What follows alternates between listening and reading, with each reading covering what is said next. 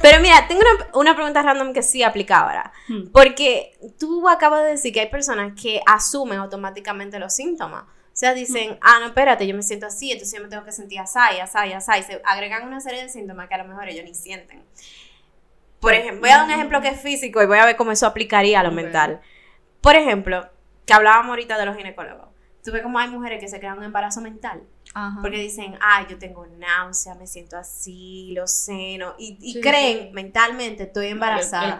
y ahorita, sí, exactamente, y tu cuerpo lo hace. Y ahorita está la prueba sale positiva, hay un falso positivo. Y de repente van al médico y, no, mamá, usted no está embarazada. Simplemente, qué sé yo, tus hermanas se elevaron, no sé. ¿Cómo se explicaría en la parte mental? Porque en la parte mental ya no es físico, ya no hay forma de, de tú decir tu cuerpo está jugando contigo. ¿Cómo sería en lo mental? Aguanta, claro que sí. De que tu mente completa se está creando. Mente, mente, tu mente y cuerpo van de la mano, claro que sí. Oh, wow. Mente afecta el cuerpo, el cuerpo afecta la mente. Claro. O sea que, por ejemplo, yo no sé cuáles son los síntomas de la. Yo no sé cuáles son los síntomas de ninguna de esas cosas, porque realmente a mí me gusta que me digan qué me pasa. Pero digamos, no sé, tengo, leo dos síntomas de la ansiedad. Y soy la típica persona de, déjame leer todos los síntomas. Y entonces, día a día, comienzo a yo pensar que me siento así, así, así, pero realmente no lo tengo. ¿Cómo un psicólogo entonces demostraría que realmente tú no tienes eso? Lo que pasa es que nosotros ahí no, o sea, ¿cómo lo digo? Porque ahí si trabaja con que el cuerpo lo está demostrando, ahí sí vemos que hay un tema de, ansiedad. O sea, tú tienes tanto, tu mente está tan cargada con esa preocupación de que tengo ansiedad que se está replicando en, el cuerpo. Entonces, en el caso de la ansiedad, sí, tiene un efecto directo al cuerpo. O sea, ¿entiendes? Como que tú dices, cuando uno está ansioso, uno, por ejemplo, le pueden temblar las manos, sudoración, palpitación, presión en el pecho. Entonces, cuando tú quizás antes nada más sentías la presión en el pecho pero cuando yo te digo todas las otras, quizá tú lo que te percatas de que tú también tienes esas, porque quizá tú no lo sabías antes. Entonces, no siempre es que se lo inventan, hay veces simplemente que, que, ah, ahora lo puedo identificar, pero hay veces que cosas quizá un poco más mentales, más que físicas, sí que pueden verse como que, no necesariamente que se lo inventan, pero quizá como que le empiezan, empiezan a caer en esa... En esa tendencia. En esa tendencia, claro. Entonces, es lo que digo, no es que lo quita o que no está, pero quizá es un, un una síntoma intensidad que o un síntoma que empezó después de yo haberlo como dicho, ah, estos son los síntomas. Entonces, no es que siempre cuando tú me vienes y te digo, no te lo estoy inventando, no, no es así porque tú no tienes un... No, o sea, yo tengo que coger todo lo que tú me traes, claro que sí lo trabajamos todo. Pero sí que hay veces que pasa que la gente como exacerba cuando le digo, estos son los síntomas, o, ven en TikTok y dicen, estos son, y dicen, ay, yo tengo esto, pero quizá también tengo esto. Es como, a ver, Obviamente todo esto es personas específicas, no, no es general, no es... Pero sí que si yo te digo, por ejemplo, empiezo a hablar de un color específico o eh, tú estás haciendo con una persona que maneja una, un Civic blanco, tú empiezas a ver un Civic blanco en todos lados. ¿Por qué? Porque tú estás más pendiente de un Civic blanco. Claro. ¿Te gusta un tigre o, o alguien, tú sabes, o empieza a tener una, amiga nueva y la amiga maneja un carro rojo, que es un picanto rojo, yo no sé, ¿cuáles son los picantos? Bueno, whatever. Un picanto rojo, bueno, pues entonces tú vas a estar con un picanto rojo como en, la, cabeza. sí. Entonces es como que cuando uno abre los ojos o se introduce como nuevos estímulos, por así, por así decirlo, estímulos, como en la mente de uno, como que se hace más fácil que la mente capture entonces eso mismo. Claro. Entonces, hay veces, por ejemplo, que si tú tienes, como digo, tú tienes en la mente muchos pensamientos negativos o tú estás muy atenta a cosas negativas porque tú estás en ese bajo estado de ánimo, en ese bajón, entonces todo lo que tú vas a estar pendiente es lo negativo. Tú no vas a estar pendiente a que hoy pasó algo bueno. Tú vas a estar agarrando solamente lo malo. Mm, tengo un ejemplo hmm. que lamentablemente si la persona me escucha y se ofende, el problema tuyo, porque es un problema serio. Pero yo no conozco una persona a la cual no le voy a poner nombre ni decir cómo me relaciono con ella es una mujer. Simplemente diré eso. Y esta persona se queja mucho. Hmm. Y a veces yo le llamo y esa persona en menos de cinco minutos me da tres quejas. O sea, yo siento que todos los días cuando hablamos es una queja. Siempre. Y hubo un día que ella se fue a otro país tú sabes, cuando yo siento yo que he viajado, yo digo, no, tú vas a otro país, tú realmente te emocionas por ese viaje. Y la tipa se quejó de todo el proceso de antes de irse del país. Claro. Luego se queja del avión, se queja del vuelo. Luego llega al destino y se queja del clima. Se queja y lamentablemente el viaje no se lo disfrutó. Volvió y se quejó de todos los gastos. Y en estos días yo le dije, wow, vieja, y se lo dije en persona, tú te quejas demasiado. Y se ofendió. Claro. Es un problema que se puede tratar en terapia. Claro, es lo que digo, o sea, para trabajar algo en terapia no, no tiene que haber como que una, ¿sabes? un problema, un tema, un trastorno, o sea, realmente esa parte de, de tener dificultad para quizás ver las cosas positivas o solamente enfocarme en lo negativo, definitivamente tú trabajas en terapia, claro que sí, porque al final tú tienes, es como tú pones tu no lente que nada más te deja ver lo negativo. Claro. Y obviamente con una vida día tras día así, tú vas a terminar solamente con emociones desagradables. Claro. Y entonces todo lo que son emociones agradables, ¿cómo, ¿cómo se van a detonar si tú no estás haciendo nada o no te estás fijando en las cosas que te causan agrado? Entonces, sí. Pero tú sabes qué más pasa con esa misma persona, que esa persona es psicóloga de niños. Entonces ahí viene otra pregunta random que yo tenía que te dije que le iba a guardar más tarde. ¿Los psicólogos van a terapia también? O sea, sí, se supone, entre comillas, que, que usualmente los terapeutas tienen un terapeuta. Eh, no necesariamente solamente para trabajar temas de, de como de pacientes, sino también para trabajar uno mismo, porque al final uno es humano. O sea, antes de ser terapeuta yo soy humano, yo tengo mis temas, yo tengo situaciones. Entonces, sí, es recomendable más que uno realmente, si yo tengo un tema mío, por ejemplo, personal, yo tengo que tener mucho cuidado de no traerlo a terapia. Entonces, se recomienda fuertemente el que un terapeuta tenga un, o sea, vaya a terapia y asista. Tú ves. Pero no todo lo hace. No, porque ella me dijo que, que ella es psicóloga y que ella no necesita consejo de nadie, sobre todo de una persona que no sabe de eso. Pero, eh, amiga, Interesante. vaya a terapia porque usted necesita ayuda seria. Es interesante. Pero lo, lo importante de la terapia, y lo digo esto, imagino que va a ser una de las cosas que hemos hablado de antes, es que uno tiene que ir con motivación intrínseca. Claro. O sea, si mientras más te digan el externo y la gente, menos gana y con más mala gana tú llegas a terapia y eso es lo último que uno necesita. Porque lo ideal de terapia y lo que hace que funciona es que haya ad- adherimiento al tratamiento, o sea, que uno realmente se adhiera al tratamiento. Si tú lo que vas es como obligado, entonces no lo inmunes igual. Sí, sí, no Entonces, lo mismo. 100% es cuando uno esté preparado y listo para levantar ese espejo y mirarse, porque Claro. uno Yo- lo pone self-love, cuidado, self-care, pero eso es un trabajo. Yo crecí en un ambiente que no te puedo decir de que, que fue el ambiente más eh, amante de, de los, De de, los Ujú. terapeutas, pero eh, mi mamá por un lado sí creía en el tema de la terapia bueno. y mi papá, bueno, mi papá es de la vieja escuela, así que al sol de hoy eso no Ujú. existe, con todo el amor del mundo. Es así, Eh, pero yo sí fui a, a terapia y no diría terapia, terapia, diría más como donde un orientador, Ok, sobre todo en el colegio, pero Ujú. era semanal. Yo tenía mi cita. O Ok. sea, yo, a- en la, tú sabes, todo el mundo iba a, a deporte o tenía como una hora de recreación, Sí. sé qué cosa. Yo iba a terapia en, en el colegio y me desahogaba y hablaba de la vida y Ujú. le hablaba de todas las cosas. Y cuando pasé a la universidad, me dijeron lo mismo. Tú tienes aquí un orientador, puedes- y yo iba semanal, donde, no voy a decir el nombre por si acaso, y yo me sentía feliz. Ujú. Y a veces simplemente yo iba por, no, por hablar, por hacer chercha con ella. Pues estaba incluido en mi pago de la universidad, porque no, de alguien con quien desahogarse. Pero yo podía hasta salir llorando de eso. Sí. Porque a veces tratábamos cosas que no, que yo no, no lo veía como un problema. Y ella comenzaba a decir, ¿tú no crees que a lo mejor eso te conectaba con tal cosa? Y me ujú. quedaba como, oh, wow. Claro. Pero entonces, por esa razón, yo sí le veo una importancia bien grande al tema de ir a terapia. Muy Claro. contrario a personas que conozco muy cercanas a mí, que también voy a evitar decir quiénes son para respetarles su integridad moral, que dicen que ellos no irían a terapia porque entienden que ellos no tienen ningún problema, cuando yo sé que todo el mundo en este mundo es imposible que no tenga aunque sea un solo problema. Mira, aunque sea que fue que se te rompió la uña con la esquina de la cama. Señores, yo cojo un pique cuando me pasa eso. Pero es un problema, o sea, Mm. todo el mundo... Hey, existe un libro y lo recomiendo que se llama The Subtle Art of Not Giving a Fuck, que habla sobre cómo todo el mundo, todo, todo el mundo siempre tiene problemas, desde lo más chiquito hasta lo más grande. Entonces, ¿cómo tú ves primero a esas personas que no creen en la terapia y cómo tú le explicarías a ellos la importancia de ir a terapia? Realmente, yo ahí le explicaría quizá más que la importancia de los beneficios. Okay. Porque quizá, por ejemplo, para una persona que tiene recursos como recursos eh, innatos, por así decirlo, con lo que cuentan para manejar sus problemas, no, no le ven necesidad o importancia de porque dicen, tengo problemas, pero yo lo sé manejar y lo manejan bien. Entonces, claro, esa persona quizá para qué necesita terapia. Luego hay personas que no ven sus problemas como un problema, aunque quizás es un problema para el otro. Entonces, ya ahí, si yo no lo veo como un problema, ¿cómo voy a terapia?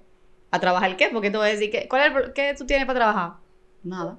Sí, sí. Pero quizás tú estás aquí con tres problemas que tú le puedes decir así de una vez. Entonces, todo es más que, o sea, depende mucho de la persona, pero ¿cuáles serían? Yo decirle los beneficios y qué, en, de qué manera te ayuda el ir a terapia. Y claro, entonces dejarle saber como que, mira, si tú tienes los recursos, excelente. Si tú no lo tienes, entonces, ¿por qué no adquirirlos? O sea, aquí creo que, no te voy a decir que todos, pero aquí yo creo que se entiende que es una terapia por vida si tú vas a terapia, en un terapéutico, tú siempre vas a estar en terapia. Y personalmente, y muchos de mis colegas trabajan igual que yo, que no es así. Nosotros hacemos un plan de tratamiento donde lo que buscamos es trabajar con todos tus objetivos de terapia, toda tu demanda de terapia, darte las herramientas y los recursos para que tú luego puedas hacerlo solo y no lo necesites. Yo no te quiero a ti dependiente de mí ni, ni de la terapia.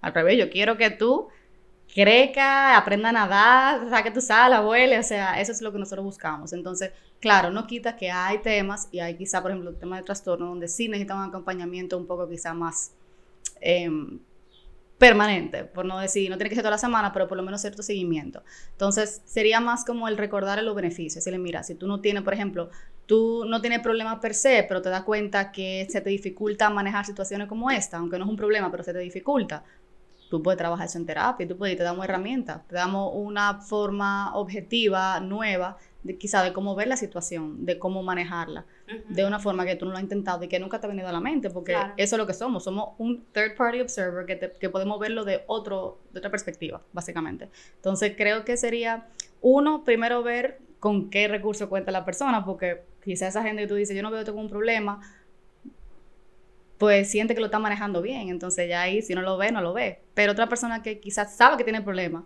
pero que dice, ¿en qué me ayuda un psicólogo? O sea, no, si yo no lo sé manejar y esto es mío, ¿qué es lo que me va a decir una persona tercera que no sabe lo que está pasando en mi mente o en mi corazón?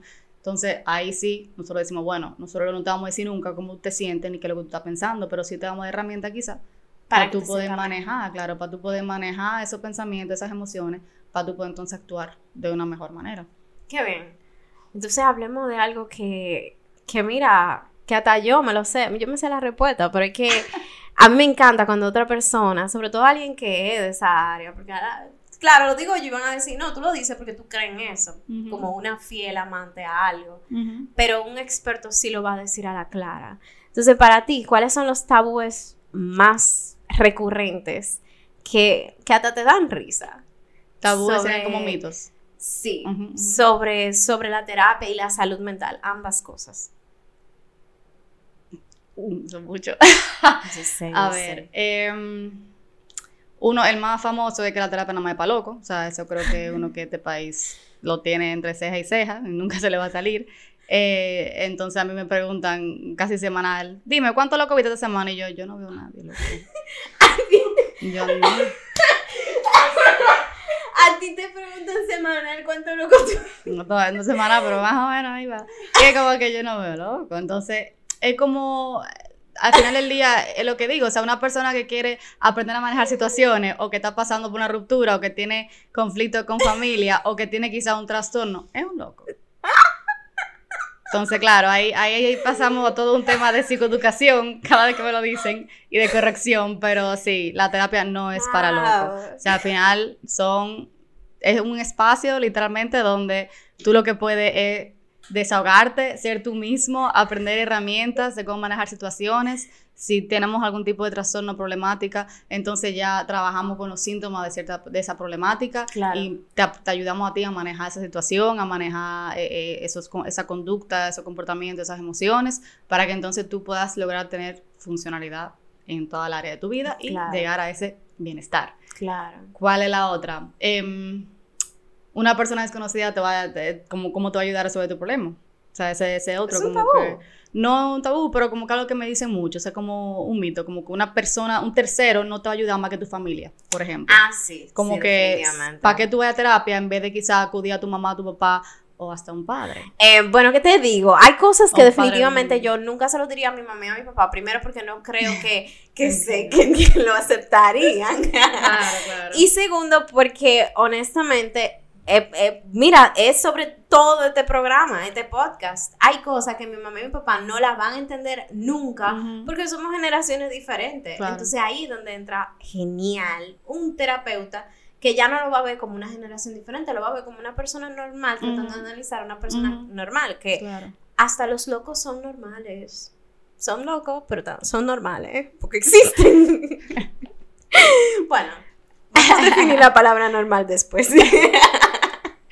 Pero sí, entonces, aparte de, de eso, hay, o sea, lo, lo bien en la parte del mito, de que al final tú vas a poner una persona que justamente lo que estás buscando, una gente nueva, una gente que no te va a juzgar, una gente que tú sientes que te puede entender sin quizá todas esas ideas preconcebidas de ti, porque sé otra. Cuando tú hablas con un amigo o, un- o tu papá o tu mamá, ellos te conocen o tienen cierta idea de quién tú eres o de cómo se supone que tú tienes que actuar o pensar. Entonces, un día eres una persona muy feliz y un día que tú llegues sintiéndote triste, no te van a entender. Y van a decir como que, pero, pero ¿por qué? O sea, tú, tú, tu vida es bien, tú tienes todo, porque tú estás triste. es un episodio Normal. completo que yo tengo para la próxima temporada, porque que uno tiene derecho a un día, es más, una semana entera, Claro. no tiene derecho a no sentirse Aunque lo tengas todo. Exacto. Entonces, e- es, son cosas que a veces la otra gente no, no entiende, no conecta.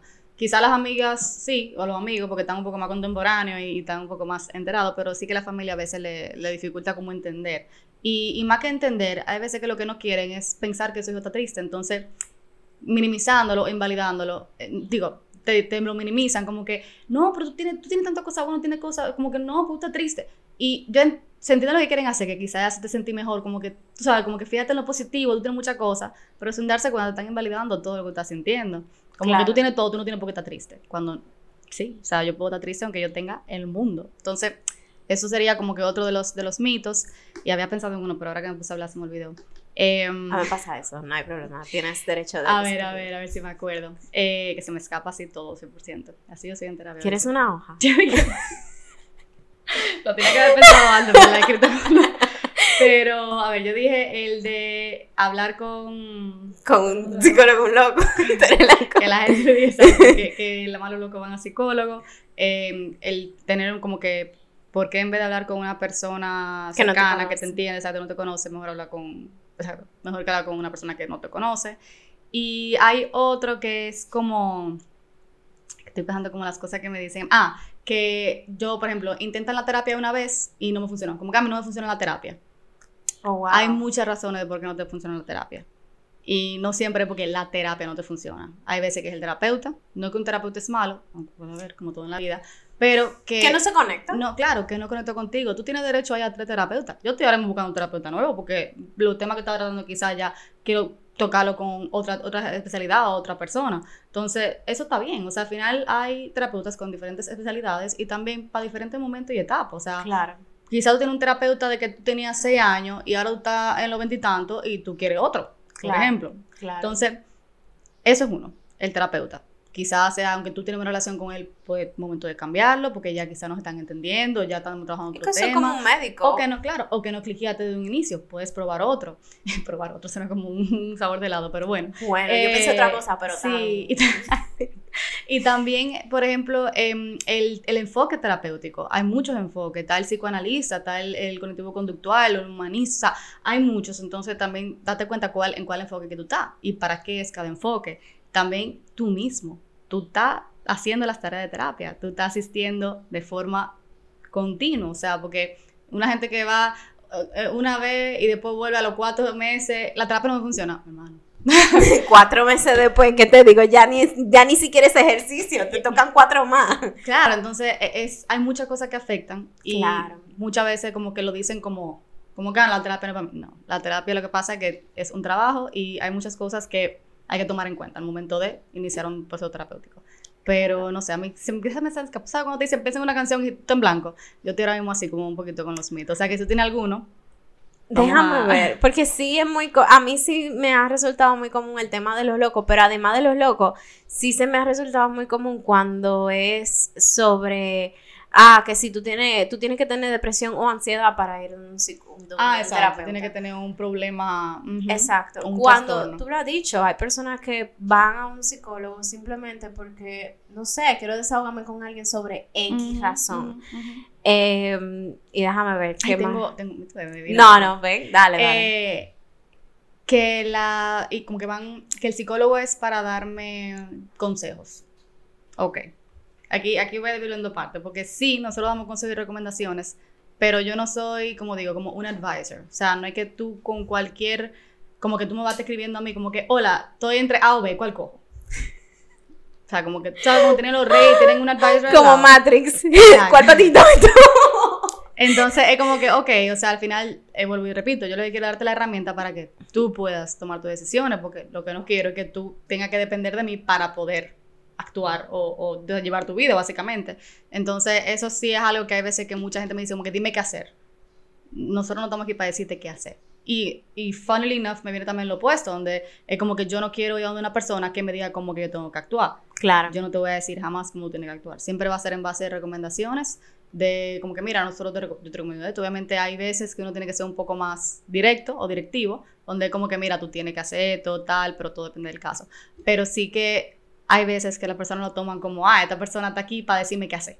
Para llevar la rienda de mi vida hasta que yo esté bien. Y como que, Entonces, esos son personas que, sin darse cuenta, pueden crear cierta dependencia al terapeuta y a la terapia. Entonces, esos son como mitos, por así decirlo. Eso está interesante, ese último está muy interesante porque yo sí soy fiel creyente de que es verdad, uno no debe de quedarse con el mismo terapeuta toda su vida. Primero porque el terapeuta no, vivir, no va a vivir la misma vida larga que tú vivas. Uno. Y dos, porque tú vas cambiando a lo largo de la vida. a lo mejor cuando yo era una niña, pues me funcionaba un terapeuta que estaba en mi colegio, porque, bueno, está en el colegio, me va a entender como niño. En la universidad, bueno, me va a entender todos los traumas o, las situaciones, para no ir a trauma, que yo estoy viviendo en la universidad. Y ya ahora, pues, obviamente yo necesito un terapeuta, primero, que entienda en qué etapa de la vida yo estoy. Y segundo, que me pueda aconsejar en función a las cosas que yo busco con crecimiento personal como mujer adulta casi, casi de 30 años. Casi. Faltan 11 meses. Eh, pero ya después, cuando yo sea más adulta y a lo mejor tenga hijos más adultos y que si yo tenga nietos, ya obviamente voy a tener que buscar un terapeuta. Pero yo sí creo que uno debería siempre ir a terapia. ¿Qué tú opinas sobre eso? Sobre eso como un médico fijo, como no es anual, pero tú deberías por lo menos hacer ese ejercicio. Yo siempre le he dicho que uno que todo el mundo debería ir a terapia. O sea, yo, yo sí, o sea, tú le preguntas a cualquier gente de mi familia y yo lo tengo harto, como decir, todo el mundo vendría bien terapia. Todo el mundo la religiosa de la familia. y entonces realmente es porque es una realidad, o sea, al final del día, ¿qué tú pierdes con la terapia? quizá dinero, pero para mí, para mí no sería perderlo, porque al final tú o aprendes, a ver, es que volvemos al tema de, todo depende de lo, que de lo que la persona quiera, porque una persona que no quiera verse en el espejo no le va a venir bien terapia, o sea, no le va a gustar lo que sea que se haga en terapia. Pero como que al final del día, la terapia te va a ayudar, o sea, la terapia lo que busca es ayudarte. No te voy a decir que el journey para llegar allá es fácil, pero es lo que buscamos, o sea, nosotros no vamos a buscar empeorar cualquier situación en la cual tú te encuentras. Claro. Completamente lo contrario. Entonces, sí, o sea, para mí eso sería ideal que sea tipo chequeo anual, como que déjame ver cómo yo me encuentro. Y más, no necesariamente que tú, por ejemplo, te encuentras todo bien y tú dices, déjame a terapia por si acaso estoy mal. No, si estamos bien, estamos bien. Yo no voy al médico por Exacto. Pero, por ejemplo, tú estás notando ciertos cambios, tú estás notando cierta dificultad, tú estás como dije, tú siempre has dormido bien, tranquilamente, nunca te ha dado trabajo dormir, y de repente tú estás viendo que tú tienes una semana, dos semanas donde tú estás, te levantas mucho en la noche, te está, es más difícil dormir y no hay quizá ninguna situación como que puntual que te haga sentido el por qué está pasando, ¿por qué no? Ve a terapia, ve, sabes, si hay algo que tú no te estás dando cuenta, que te puede estar afectando el sueño. Obviamente, si por ejemplo estoy en finales y tú durmiendo poco, obvio, o sea.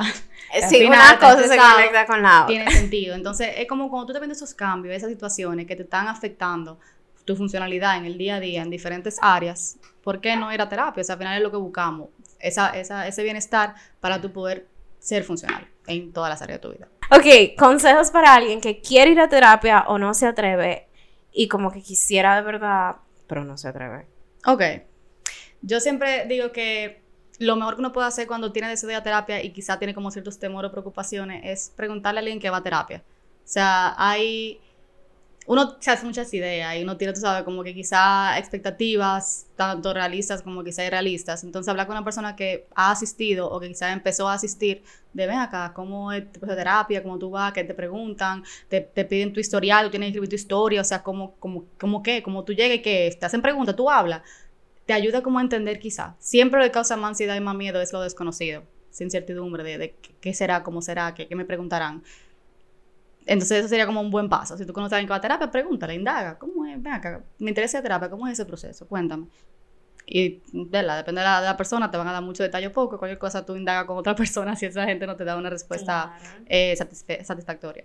Y luego otra opción también sería el, como digo, no quiero decir investigar como tú por tu lado, porque, ¿verdad? Todo en internet, double-edged sword, pero el, tú tienes muy claro quizá cuáles son los temas que tú quieres trabajar. Siempre es bueno cuando tú llegas a terapia más o menos tener tus objetivos. Porque es la primera cosa que te preguntan, ¿qué, qué te trae aquí? ¿Qué, ¿Qué, tú quieres trabajar? O sea, ¿en qué te puedo ayudar?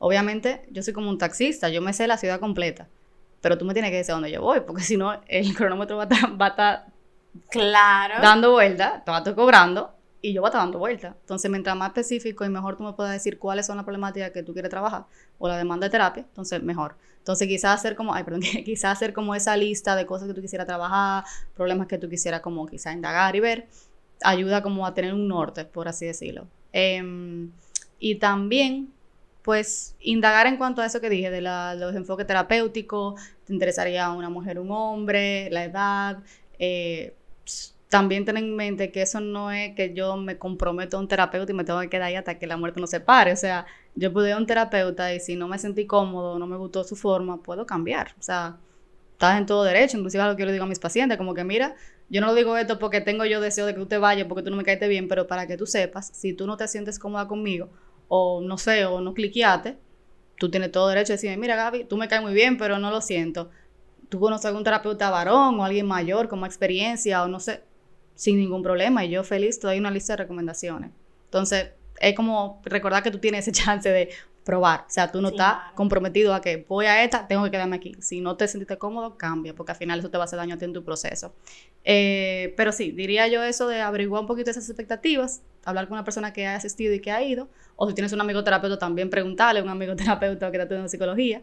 Em, pero no atenderte con él. Claro, sí, no, ahí, no.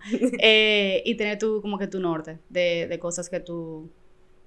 Y claro, esa, esa, motivación intrínseca de realmente tú querer ir y no sentirte obligado a ir. Claro, claro. Yo, yo creo que yo nunca obligaría a alguien de ir a terapia. Es más, yo tengo un hijo y yo, bueno, sí, hasta cierta edad yo sí quisiera obligatoriamente que vaya a terapia. sí quisiera porque hay algo que a lo mejor la gente, la gente habla mucho de que, bueno, debería haber educación sexual en los colegios. Yo creo que también debería haber la parte de la educación hacia la salud mental. Sí, porque, y todo eso. claro, porque hay muchas situaciones que pasan en colegios. Señores, los tiroteos que se arman en los colegios de Estados Unidos yo vivía en Estados Unidos y yo vivía en pánico. En pánico al punto de que le tengo pánico a las armas a nivel general. Yo no puedo saber que una persona tiene un arma porque yo pasé por susto en Estados Unidos, que eso creo que es otro trauma. Eh, claro, que ya lamentablemente yo veo una persona con un arma y yo automáticamente pienso que me va a hacer daño. Entonces, es algo que a lo mejor en educación primaria y secundaria deberían ir considerando de que hay que incentivar el tema de la salud mental. Y yo agradezco que el colegio donde yo estudié y la universidad donde yo estudié se preocuparon por eso. Qué bueno. Y la maestría, hasta en la maestría yo tenía una terapeuta. Emma, mi rompimiento más duro fue en la maestría. Y yo desde que llegué a Estados Unidos, no voy a contar de esto en este episodio lamentablemente, pero desde que yo llegué a Estados Unidos después de ese rompimiento, yo lo primero que hice fue una cita con mi terapeuta de la universidad. Y bueno, fue un proceso muy largo, muy tedioso, pero de que me ayudó a superarlo, claro, que sí. Así que yo sí soy fiel creyente de que hay que ir a terapia. Tenga problema, no tenga problema, simplemente te triste un día al mes, vaya a terapia, revísese. Tiene sus beneficios, realmente sí. Y bueno, es una inversión también. Como es un nutricionista, tú bajas de peso, bajaste de peso, apaga el dinero de baja de peso. Hay otro mito que yo voy a terapia, se supone que yo esté bien. No, manito. Ay, no, tú puedes seguir mal. Por tu terapia, tú puedes durar un tiempo todavía el, el, en esa batalla y es normal. La terapia no es una catillita. La terapia es un proceso. Entonces, como todo proceso, conlleva tiempo y esfuerzo. Entonces. De ambas partes. claro, sí, sí, sí. Sí, porque no puede ser solamente el terapeuta dándote consejo y consejo y consejo y consejo y consejo. Bueno, yo más te voy a decir que el, el, claro, consejo, pero, pero sí, en ese sentido, recomendaciones. Te doy un ejercicio, te doy una herramienta. Ah, esto claro, escucha tal canción y de repente vuelve la persona y dice: No la hice. Mano, me siento tan mal. No he hecho nada. Por eso que yo, digo que yo no podía Claro, yo, no, yo me atrevo a decir que el, el trabajo del terapeuta no es que es poco ni es mínimo, pero comparado con el que hace el paciente es menos. O sea, nosotros, el trabajo mayor que se hace en terapia es de parte del paciente. Claro. Entonces. Gaby, ¿dónde te seguimos? Eh, promociona tu podcast. Gaby tiene un podcast ah, también. Escúchanlo. Sí, yo soy co-host de un podcast con Alejandro Ket, que es el de Simple Psych, se llama Simplemente. Y me pueden seguir a mí en Instagram como SideChats. P-S-Y-C-H. Tranquilo, vamos a escribir porque imagínate, estamos en un mundo spanglish, pero no todo el mundo lo Sí, exacto, no me dicen C-chat, sí, ya sé. I like psychology. Ay, Gaby, realmente un placer, siento así, de verdad. O voy a terapia o nos hacemos mejor amiga. Una de dos pasar. Ay, pero muchísimas gracias por traerme a mí aquí. De verdad que ha sido súper agradable. Yo te dije, te lo dije a ti. Yo dije, yo siento como que tu vibra me gusta. y ahí está. Ey, mira señora, no diciendo nada hacia mí, ella diciendo todo hacia ella. Pero de verdad, muchísimas gracias por venir, a ustedes por, vernos, escucharnos, cual sea la vía que ustedes utilizaron esta vez. Denle like si les gustó este episodio y si ustedes sienten y creo que lo van a sentir, que se lo deben de compartir a alguien, mándenselo porque ustedes no saben por lo que esté pasando esa persona. Eh, recuerden seguirnos a través de Spotify, Apple Podcast, YouTube, Patreon porque sí, sí va a haber un momento sin cortes ni censuras, eh, a través de todas esas plataformas como Soy Millennial Podcast y en Instagram como Soy Millennial Podcast. Bye. Bye.